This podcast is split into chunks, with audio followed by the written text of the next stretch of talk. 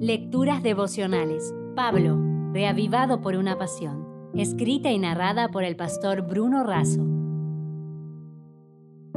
Hoy es 11 de octubre. Una línea de ladrillos rojos. En 1 de Timoteo 2.5 leemos, pues hay un solo Dios y un solo mediador entre Dios y los hombres, Jesucristo hombre. Un mediador es un portavoz, un árbitro, un intermediario, un tercero que actúa entre dos partes que están en disputa con miras a una reconciliación o acuerdo. Así, Pablo afirma que Jesucristo es el único mediador entre Dios y el hombre. Nada más cierto, ya que representa a Dios ante los hombres y a los hombres ante Dios con el fin de salvar al hombre.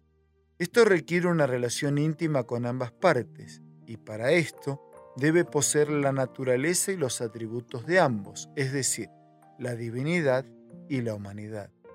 Jesucristo es el único que es capaz de cumplir este papel singular. Como Dios, puede representar correctamente a la deidad. Como hombre, puede ministrar con simpatía en su favor. Dios no necesita un mediador. Somos nosotros los que lo necesitamos. ¿Por qué?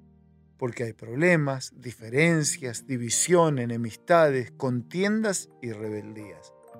Las dos partes tienen que estar dispuestas a ser reconciliadas. Dios siempre lo está y Él mismo dispuso el rescate, el mediador y la reconciliación.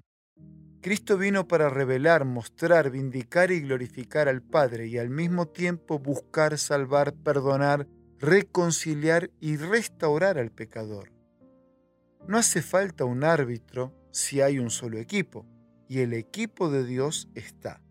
Es necesario que el pecador se presente a jugar. El tiempo está terminando. Elena de Juárez dice así también Cristo una vez terminada su obra de mediador, aparecerá sin relación ya con el pecado y para salvar, para bendecir con vida eterna a su pueblo que lo espera.